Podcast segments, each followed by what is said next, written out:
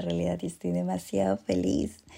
Eh, bienvenidos a todos los que se están tomando el tiempo de escuchar este podcast que fue creado, créanme, con todo el amor y con toda la intención de poder hacer sus días más ligeros, más livianos y más llenos de vida. Eh, bueno, yo tomé esta decisión de crear este podcast porque creo bueno, no creo, estoy segura que la Ana Karina que yo era hace unos años le hubiese encantado escuchar un podcast en donde le brindaran herramientas para poder guiar mejor su vida y salir de esos momentos oscuros en los que se encontraba. Porque es que, uff, si ustedes supieran cómo yo era antes, no, se mueren. yo era una niña, bueno, no puedo decir niña porque fue hasta casi los 24 años, que vivía sumida en el estrés, los ataques de ira, la ansiedad y la depresión. Y lo más chistoso de esto es que fui ese porcentaje de personas que creían que la depresión era algo que solo la gente utilizaba para llamar la atención, hasta que me di contra el piso literal eh, palpé la depresión de cerca, con esas ganas inmensas de querer dejar de existir y mi cabeza no paraba de pensar en todas las maneras y posibilidades en las que yo podría acabar con mi vida. Eh, por muy duro que suene, y esa era mi realidad y sé que la realidad de muchísimas personas. Y bueno, la verdad es que ahora puedo decir que haber caído en ese hueco fue de las mejores cosas que me pudieron haber sucedido y fue lo que marcó un antes y un después en mi vida.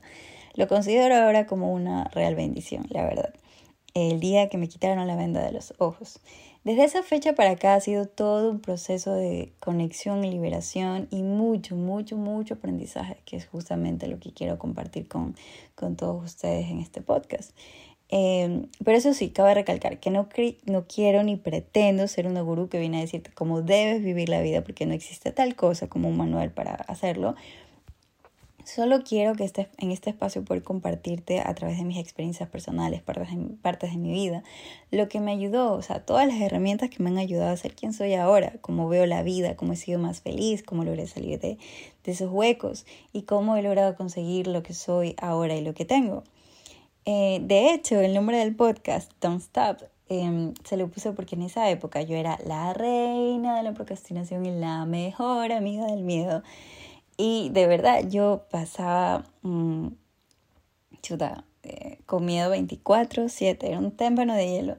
Y todas mis, ideas, todas mis ideas se quedaban solamente aquí en el pensamiento, ni siquiera las pasaba al papel.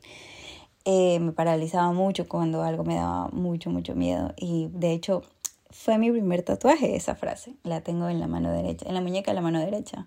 Eh, justamente para recordarme el no detenerme nunca, por muy difícil que se pusiera el camino, me repetía, no pares, por eso me la puse ahí.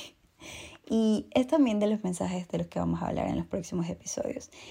Pero bueno, Mientras tanto, yo lo que quiero dejarte en claro es que quiero que este momento se convierta en nuestro espacio, un espacio en el que podamos salir ambos con energías renovadas, porque yo cuando hablo de estos temas, la verdad es que esto me prende mucho, me emociona, me llena de muchas energías y asimismo quiero transmitirte lo mismo a ti cuando escuches eh, lo que tengo para compartirte. Entonces quiero que sea un espacio donde ambos ganemos y donde nos inspiremos mutuamente, donde te puedas llevar herramientas prácticas para hacer mejor tu día y tu vida, donde puedas salir con otra actitud totalmente diferente.